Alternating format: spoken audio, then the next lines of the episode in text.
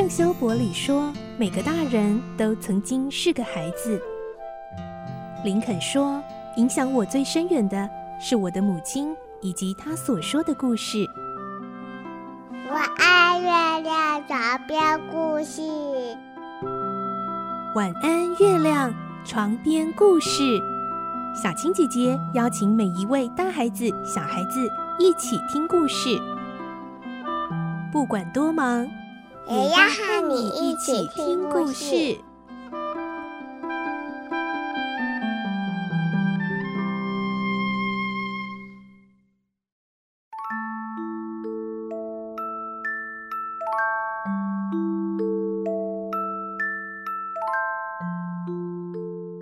晚安，欢迎你和我们一起听故事。我是小青姐姐，我们来听《怪盗与名侦探》的故事。今天是十二集，我们会听到葛宗伯爵夫人好不容易用巨额代价得手的蓝钻，竟然被偷走了。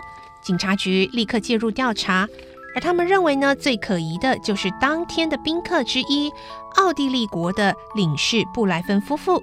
但是这对夫妇呢，坚持否认。葛尼玛探长是不是能够找出偷蓝钻的犯人呢？而他为什么又再次认为这一切还是跟亚森罗平有关呢？来听今天的故事，《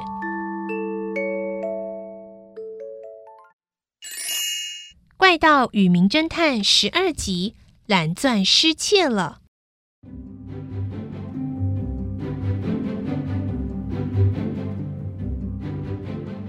葛宗伯爵夫人说。在蓝钻失踪的那个晚上，他正在宴请他的宾客们。当他弹钢琴的时候，就把碍手的蓝钻顺手摘下，摆在旁边的小茶几。一个小时之后，伯爵带着两位表兄弟和戴里亚夫人到别的房间继续聊天，而葛松夫人就留在客厅陪着奥国的领事布莱芬夫妇。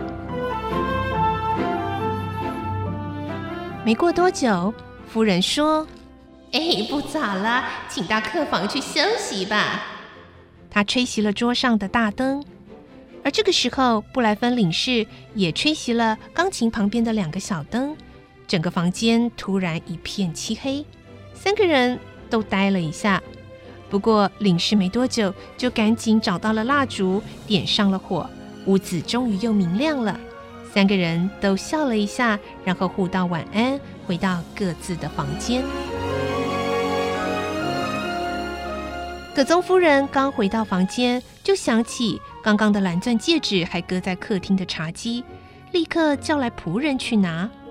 而仆人拿回来以后，并没有交给夫人，只说了一句：“放在这里了，夫人。”夫人也没有介意，答应了一声：“好的。”你休息去吧，然后就到床上睡觉了。隔天早上，夫人就发现钻石不翼而飞，心中非常的惊讶，但又不敢声张，只好悄悄地对丈夫说：“昨天晚上那个仆人真的是把我的钻石放回炉子架上面吗？”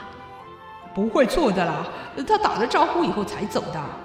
这么说，那可疑的就是布莱芬先生了。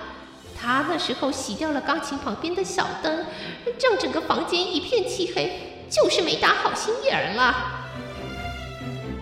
夫妇俩立刻向警局报案，可是嫌疑犯竟然是外国的领事，这可不能随便传讯的。于是警方先暗地监视领事的行动。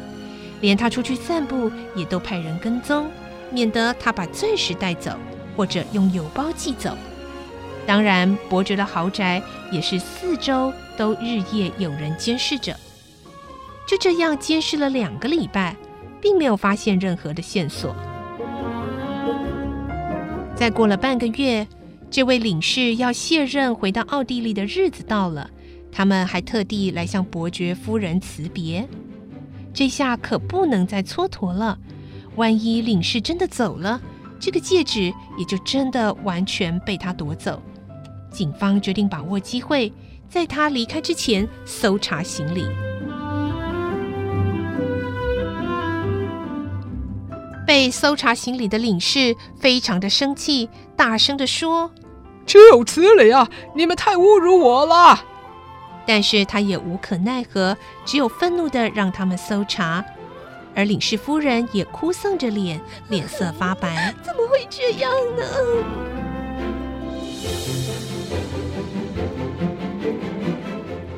行李全部被打开，其中一只皮箱上有一个上了锁的化妆袋，这是领事日常的用品。钥匙经常是他自己带在身上。警方借了钥匙打开检查，看到里面有一个装着香粉的瓶子。沾满了白色香粉的戒指，竟然就从瓶子里滚了出来，而这戒指就是那个蓝钻。啊！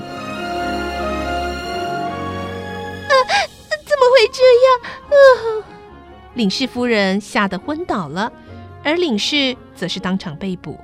不过，领事仍然不承认是他偷的。我绝没有偷，为什么戒指在这？我也想不通。不过，我推测。是葛宗伯爵要陷害我，故意搞的鬼，一定是这样。警察问：“你凭什么做这样的推测呢？”伯爵恨我，因为啊，他知道我很同情伯爵夫人。伯爵是个暴力的人，经常虐待夫人。啊，有一次我跟夫人聊的时候，我都曾经劝他离婚呢。伯爵知道以后啊，就从那个晚上。从夫人房间偷了这个钻戒，藏了起来，然后等我卸任回国，神不知鬼不觉放进我的瓶子里，想要嫁祸于我。当然，对于这个说法，葛宗伯爵夫妇一致否认，而且强调领事才是真的忘恩负义的人。这下警察局伤透了脑筋，案件再度陷入焦灼。案子似乎有更重大的内幕，地方当局觉得已经没有办法处理，于是就向巴黎总部请求支援。葛尼玛老探长再次马不停蹄地赶来了。整整四天，葛尼玛像猎犬一样搜查了案件的经过，重新查看伯爵豪宅的每个角落，询问每位仆人。也搜查了领事夫妇、伯爵的两位表兄弟和戴利亚夫人所住的房间，甚至连邮局也去调查了。到了第五天，他悄悄的离开。大约一个礼拜之后，伯爵接到了一个电报：明天十七点的时候，请到波西当格街日本茶馆来谈。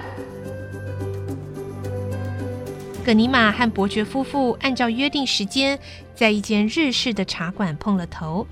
格尼玛同时也约了奖卷案件的吉尔波教授，还有那位老将军杜特列男爵的外甥，要继承遗产的里昂这位年轻的绅士。不久，连保安部长也坐车赶来了。日式茶馆的楼下，暗暗的角落里，佛龙刑事组长带了一名部下。当做茶客坐在那里等候。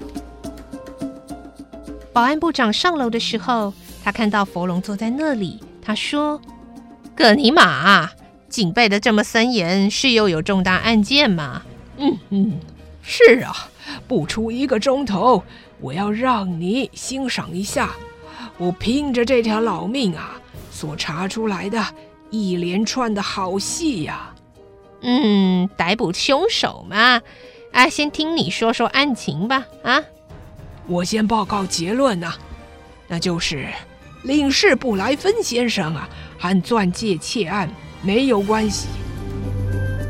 部长和伯爵夫人听了都很吃惊。再来告诉你们理由：钻石失踪的第三天，伯爵豪宅三位宾客都赶往克雷西镇。其中两位呢，去到这个镇附近的古战场来凭吊，而留下的一位啊，趁这个时候赶往邮局寄了一个邮包啊。伯爵问：“这些事情有什么可疑的关联吗？”不错，光是寄邮包用不着大惊小怪。不过那个人却没有用真名，而是用罗素的化名投寄的。这就有问题了。更可疑的是，收件人是巴黎的波罗先生，而这位菠萝老兄就在领到邮包的那天晚上马上搬家，问不出新住址。所以大家想想了，邮包里的东西一定就是蓝钻了，不是吗？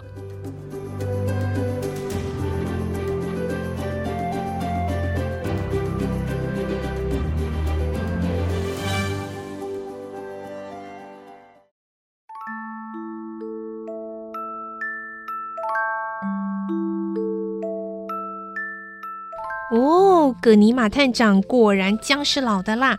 现在他已经推测，也调查出这一个钻石已经被嫌犯用邮包给寄走了。但是，所以这个嫌犯到底是谁寄了这个邮包呢？下个礼拜我们再继续来听怪盗与名侦探的故事喽。明天是绘本时间，我们再继续来听好听的绘本故事。我是小青姐姐，祝你有个好梦，晚安，拜拜。小朋友要睡觉了，晚安。